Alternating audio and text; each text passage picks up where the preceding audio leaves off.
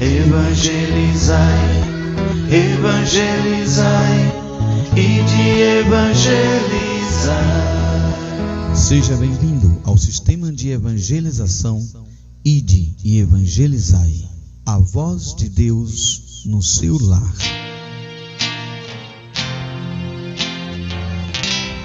Despertar da fé. Evangelizai evangelizai e de evangelizar.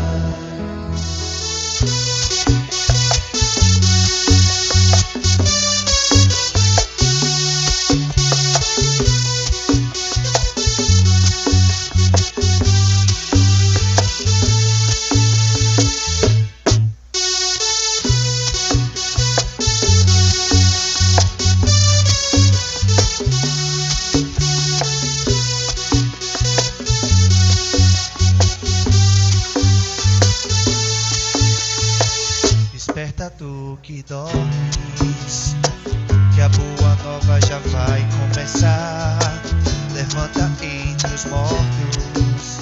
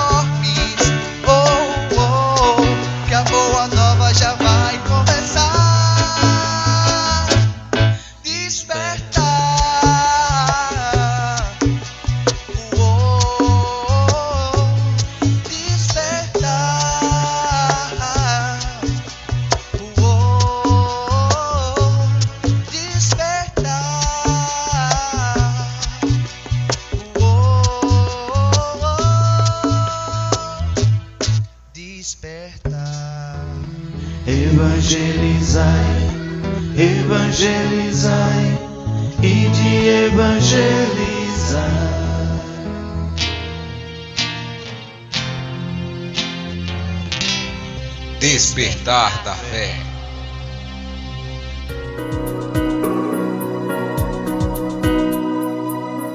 Senhor esteja conosco. Ele está no meio de nós.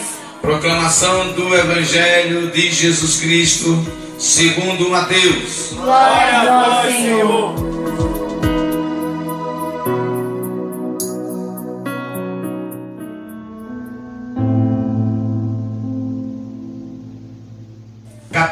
Capítulo 17 de São Mateus, versículos de 1 a 13. E hoje vai falar sobre a transfiguração de Jesus. Jesus teve duas transfigurações na vida dele. Uma primeira transfiguração é esta que nós vamos ver agora, e a outra transfiguração foi a transfiguração da cruz.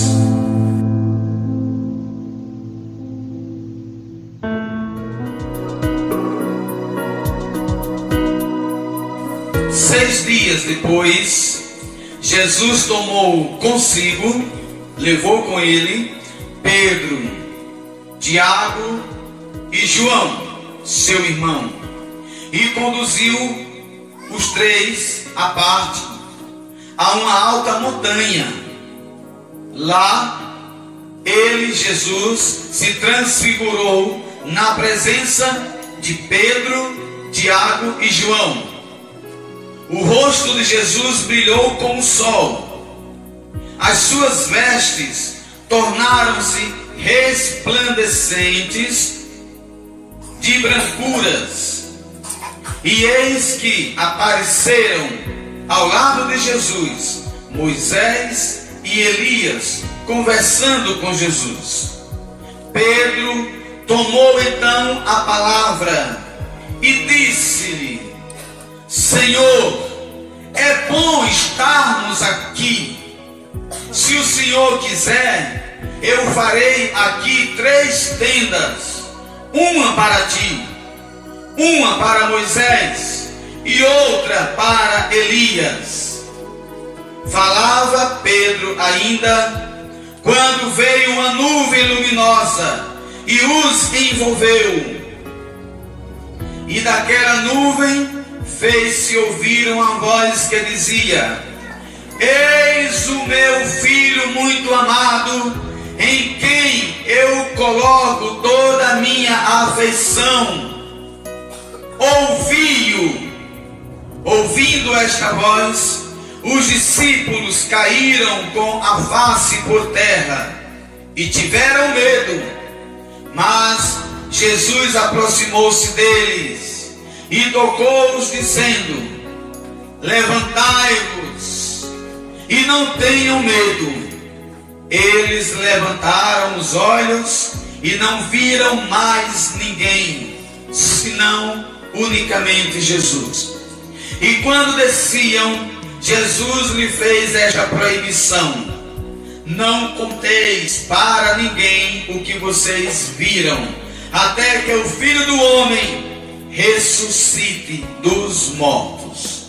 Em seguida, os discípulos interrogaram: Por que dizem os escribas que Elias deve voltar primeiro? Jesus respondeu-lhes: Elias de fato deve voltar e restabelecer todas as coisas.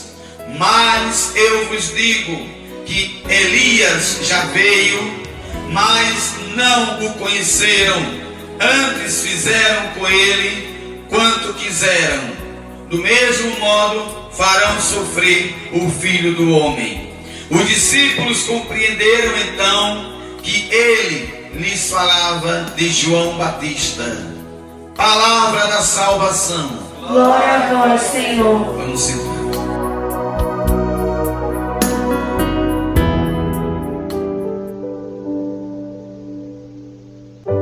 Irmãos, a transfiguração de Jesus. A palavra transfigurar quer dizer o quê? Quer dizer mudar de aspecto, mudar de fisionomia, transfigurou-se. Então ele mudou, mudou. Jesus precisava orar, precisava se recolher. O contrário de nós, que nem sempre gostamos de orar, Jesus tinha muito que orar, tinha muito que se recolher. E as orações, elas são feitas em todos os lugares. Tem pessoas que dizem bem assim: Ah, eu não preciso ir para a igreja para poder falar com Deus, não. Olha, está certo, não seja certo.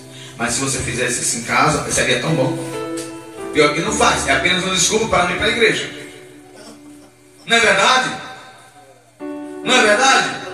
Pior que não faz. Porque um pai e uma mãe, um homem de, de Deus, uma mulher de Deus que ora, ele é diferente. É ou não é diferente? Não é diferente? As palavras que saem da boca dele são diferentes. Atitudes do homem e da mulher que ora em casa, sem precisar ir para a igreja, irmãos, eu morei no sertão. E sabe quanto tempo um homem leva para chegar em uma capela lá no sertão, em Traipu, do povoado até a cidadezinha de Traipu? Três horas a pé. Três horas a pé. A gente mora tão perto, 15 minutos nem sempre vem. Verdade ou não é? Está entendendo?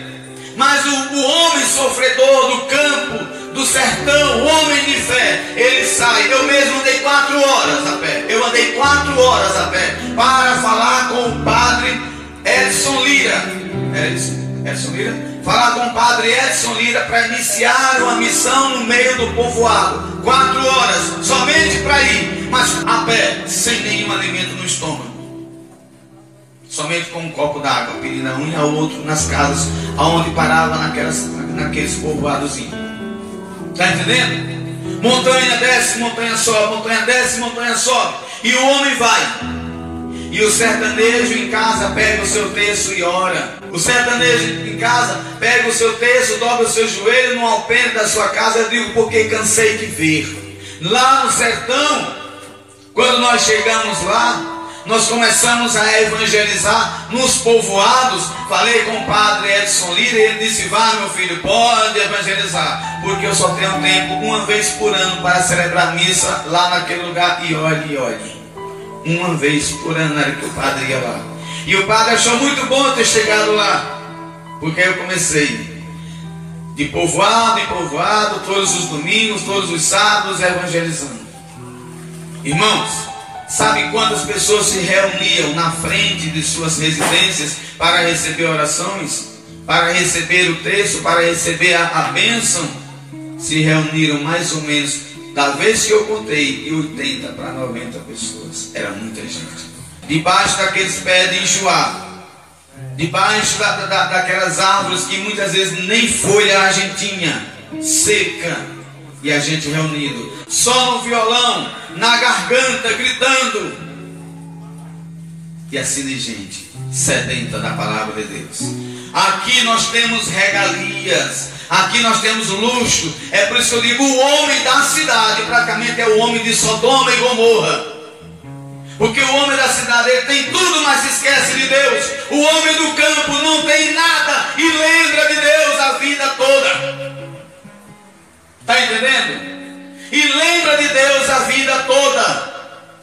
E quando nós lá evangelizávamos, e quando nós lá pregávamos o Evangelho, a gente só via as pessoas, irmão, dos braços erguidos levantando, louvando, pedindo clamor, clamando a Deus pela água, agradecendo também a Deus pela seca e pela vida. O homem ainda tem fé nele, basta ele colocar isso em exposição, em ação e mostrar, porque a fé de um que aumenta a fé do outro.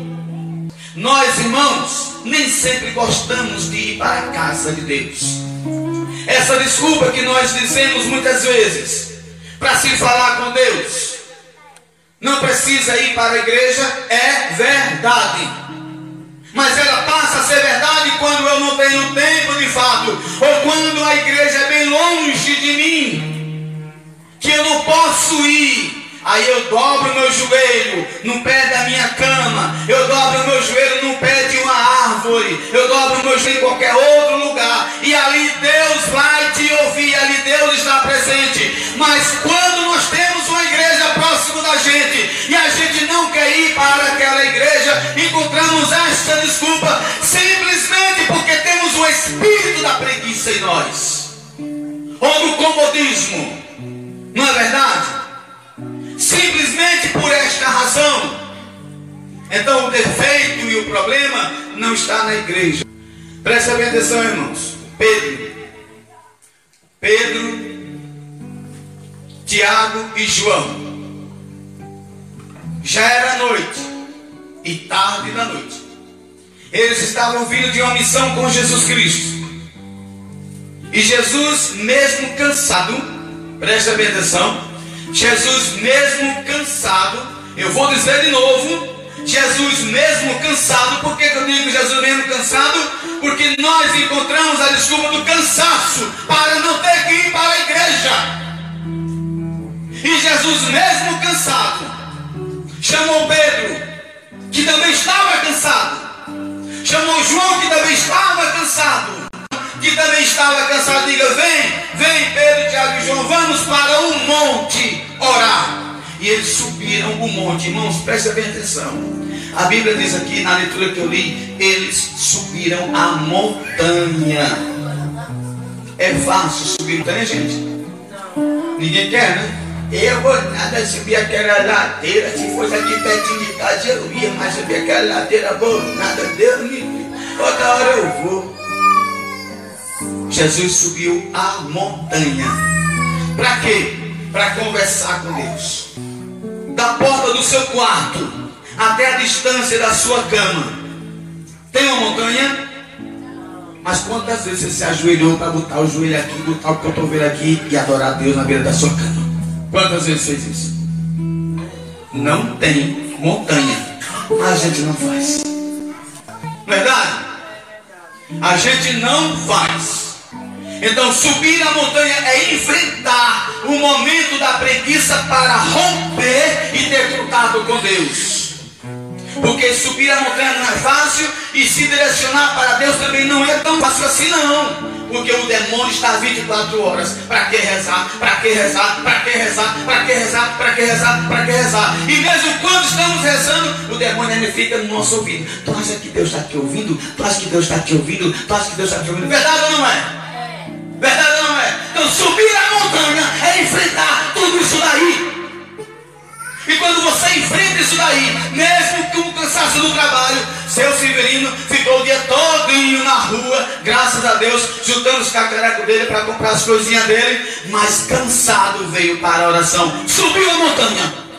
Subiu a montanha. Está entendendo? Isto é subir a montanha quando enfrentamos os sacrifícios para estar perto de Deus. E daí então Pedro, Tiago e João estavam o dia todo na missão, com sacrifício, com fome e cansado. Não tinha onde dormir, foram dormir debaixo dos, do, do, do, dos pés de árvores à noite. E mesmo assim Jesus chamou eles para um lugar mais reservado. Venham vocês e venham ver o que vai acontecer. O fato de Jesus, irmãos, preste bem atenção. Preste bem atenção. Subir a montanha é se aproximar de Deus para ser testemunha de Deus. Quando Jesus chama Pedro, Tiago e João, ele não chama somente por chamar. Ele chama porque queria que Pedro, Tiago e João testemunhassem o que eles iriam ver naquele momento. Está entendendo? O que eles iriam ver. Venha Pedro, venha Tiago, venha João. Eu acho que um olhou para o outro assim, aí fez. Vamos. E foram, mesmo cansados. Está entendendo?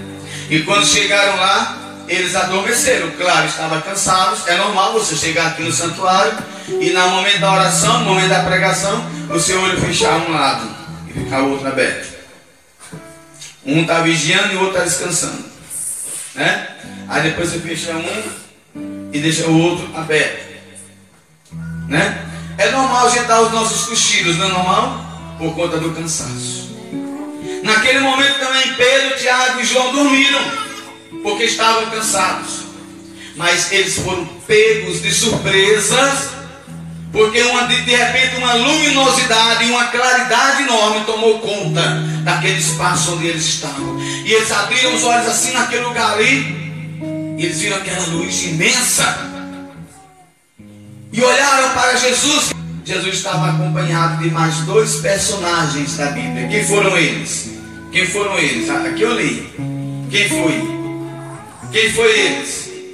Moisés e Elias. Moisés que representa a lei E Elias que representa o que? A, a justiça. A justiça de Deus. Quando Pedro viu aquilo dali, mesmo cansaço, viu Moisés, e viu Elias, e viu Jesus com aquele brilho, com aquele resplandecer enorme, com a luz intensa, muito forte, bonita. E viram os três conversando, eu estava aqui lendo. Eu estava aqui lendo. E a Bíblia diz que eles estavam conversando. Jesus, Elias e Moisés. E eu, Senhor, quem dera o segredo daquela conversa para mim. O que era que Jesus, Elias e Moisés estavam conversando? Irmãos, isso é muito profundo. Só que Jesus, Moisés e Elias foram pegos em flagrantes porque Pedro viu. Viu os três cochichando, viu os três conversando. Não se sabe o conteúdo daquela história, não se sabe o conteúdo daquela conversa, mas eles estavam conversando. E o que eles estavam conversando era algo que viesse a respeito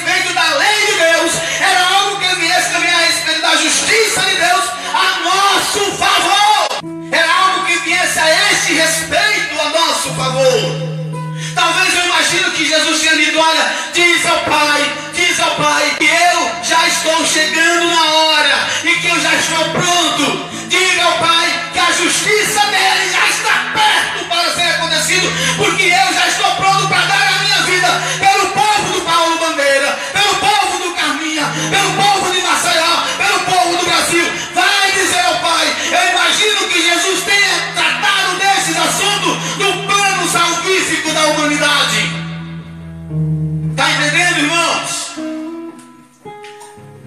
Senhor, que os mistérios daquela conversa viessem ao nosso coração, viessem ao nosso entendimento.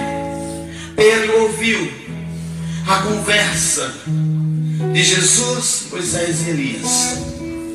Pedro ouvia, mas não sabia o conteúdo. Mas Pedro não se importou com o conteúdo da conversa. Sabe o que foi que Pedro disse? Pedro achou aquilo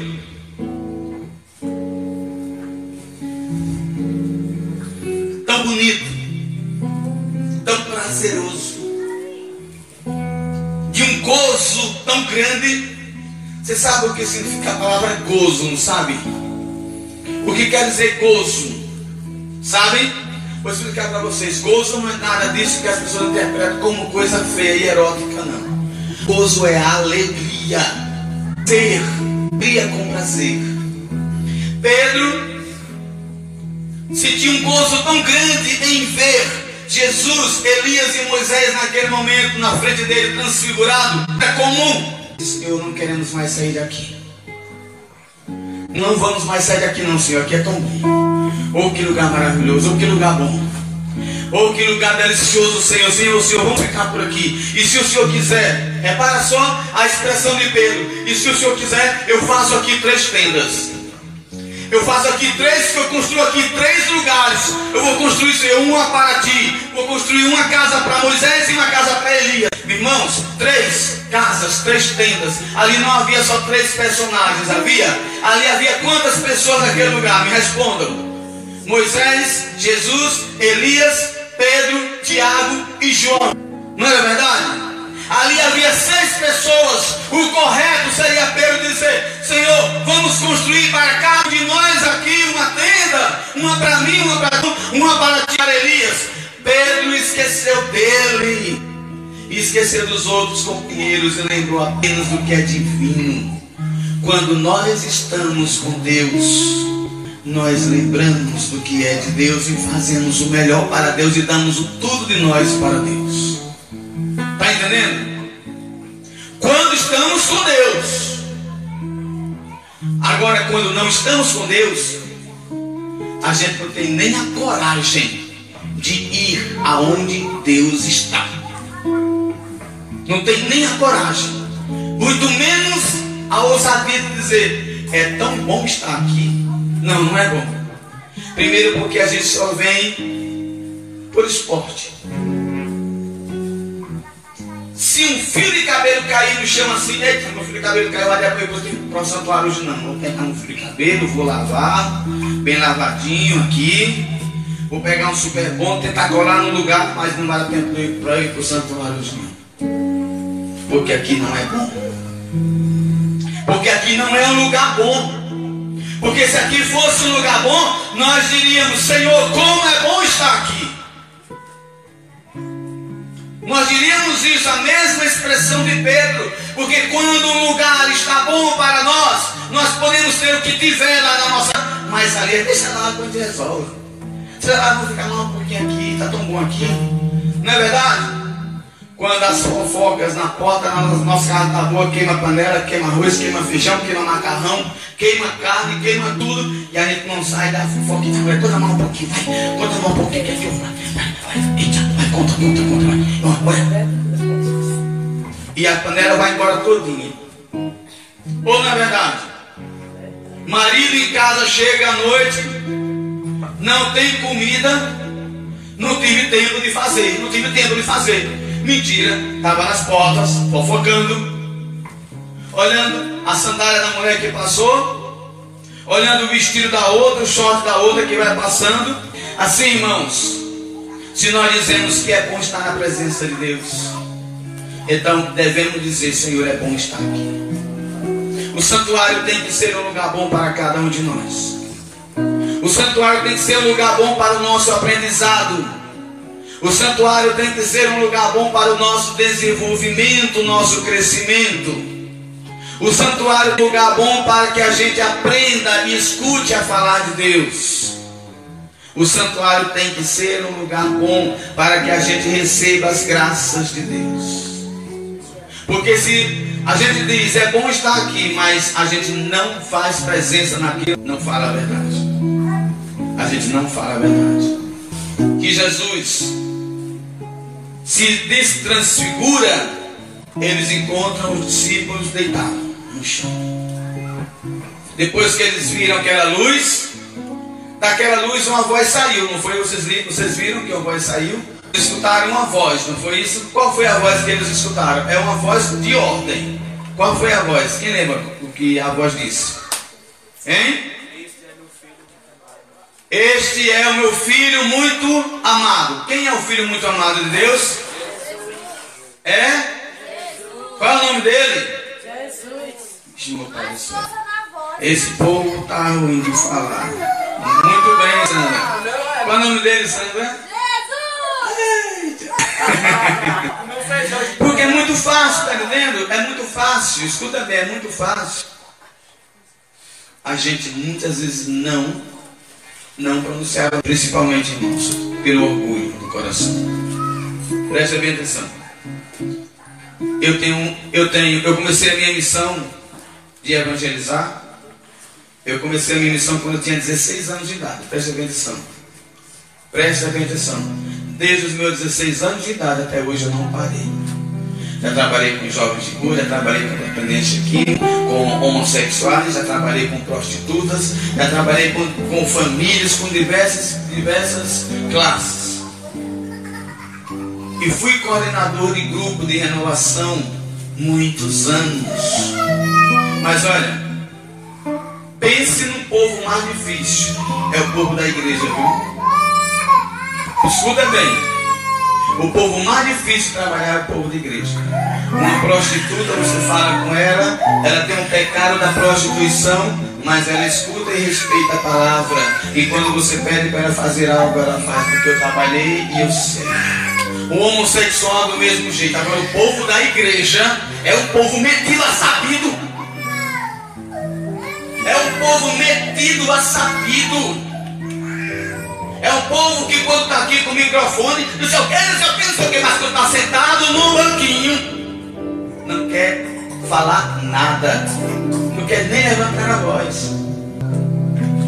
E quando a gente vê qual é o nome dele, Jesus. E quando a pessoa não tem coragem de pronunciar nem o nome de Jesus, quando se pergunta, oh glória a Deus, só Deus tem misericórdia. Só Deus tem misericórdia. Está entendendo? Então, voltando ao Evangelho para encerrar. O pai diz: a voz que surgiu naquele momento para Pedro, Tiago e João ouvirem foi: Este é o meu filho muito amado. Este é o meu filho muito amado. Ou seja, Deus estava revelando para Pedro. Pedro tornou-se testemunha diretamente na voz de Deus quem era Jesus. Porque vocês lembram que há um, há um poucos dias atrás a gente viu Jesus perguntando para Pedro e para os discípulos: Quem vocês acham que eu sou? Lembra disso? Aí a voz vai responder: Este é o meu filho muito amado, no qual nele eu coloco toda a minha afeição. Sabe o que é afeição? Sabe o que é ser afeição? Eu coloco todo o meu apreço, todo o meu carinho, todo o meu amor, todo o meu poder, toda a minha confiança eu dou para ele. Foi isso que, que o pai disse para Pedro e para Tiago. Este é o meu filho amado, no qual eu ponho toda a minha afeição. No Antônio eu coloco toda a minha afeição. No Antônio eu coloco toda a minha confiança. No Antônio eu coloco todo o meu apreço. Porque ele está dando a vida para esta obra, como Jesus deu a vida para salvar a humanidade. Ele está dando toda a sua vida. Deixou ele namorar para viver a vida em comunidade. Aí tem gente que diz, ele está ficando é doido. Acha que é uma loucura um rapaz bonitão desse dar a vida pelo evangelho e ele fica todo vaidoso. Está entendendo? Mas eu coloco no Antônio todo o meu apreço. Eu coloco no Antônio toda a minha confiança para a missão, para o trabalho. Foi assim que, Jesus, que Deus também colocou em Jesus. Este é o meu filho muito amado, no qual nele coloco toda a minha confiança, todo o meu apreço. Agora preste bem atenção à palavra de ordem que vem para nós. Depois que Deus fala isso, ele diz: escute a ele. Deus manda com que Pedro, Tiago e João escutem a voz de Jesus. Escutem. Irmãos, para encerrar este evangelho, eu quero dizer para vocês: vocês estão ouvindo a voz de Jesus para vocês? Vocês estão ouvindo a voz de Jesus na vida de vocês? Mas eu não estou pedindo que vocês me respondam, não. Estou pedindo que isso fique na consciência de vocês. Se vocês escutam ou não a voz de Jesus. Porque aí só Deus aqui realmente sabe. E Ele vai dar para cada um de vocês o que vocês merecem. Como vai dar para mim aquele que eu merecia no último dia. Amém? Amém? Amém?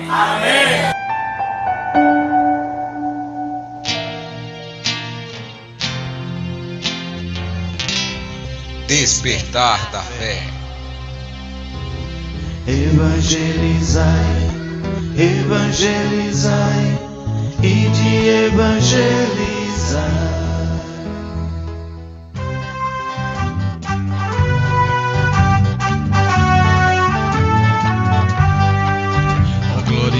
São Miguel, arcanjo, escolhido por Deus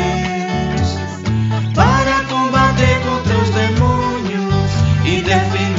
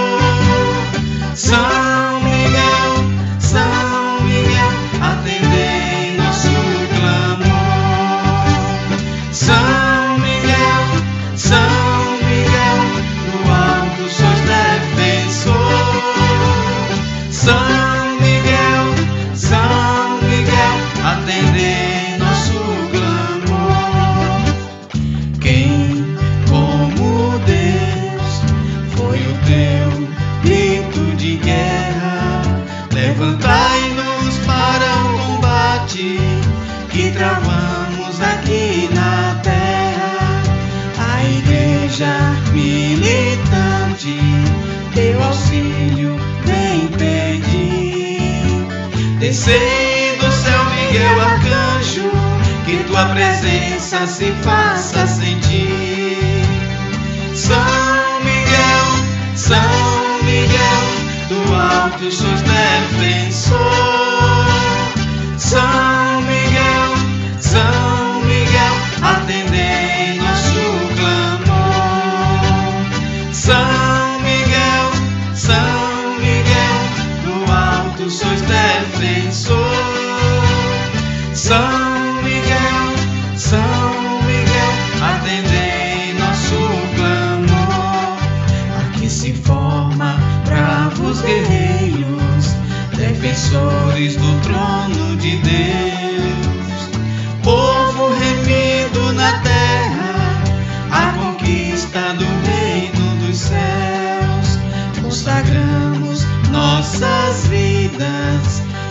feios da fé sem par.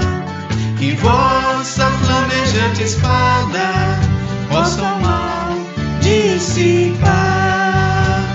Santo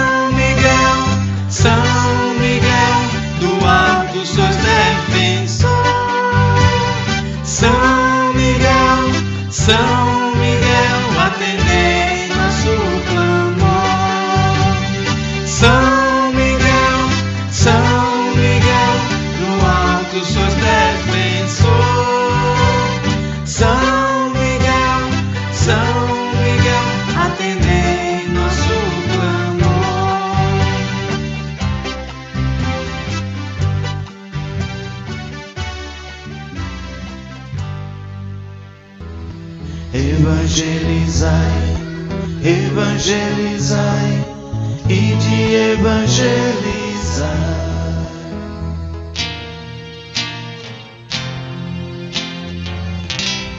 Despertar da fé.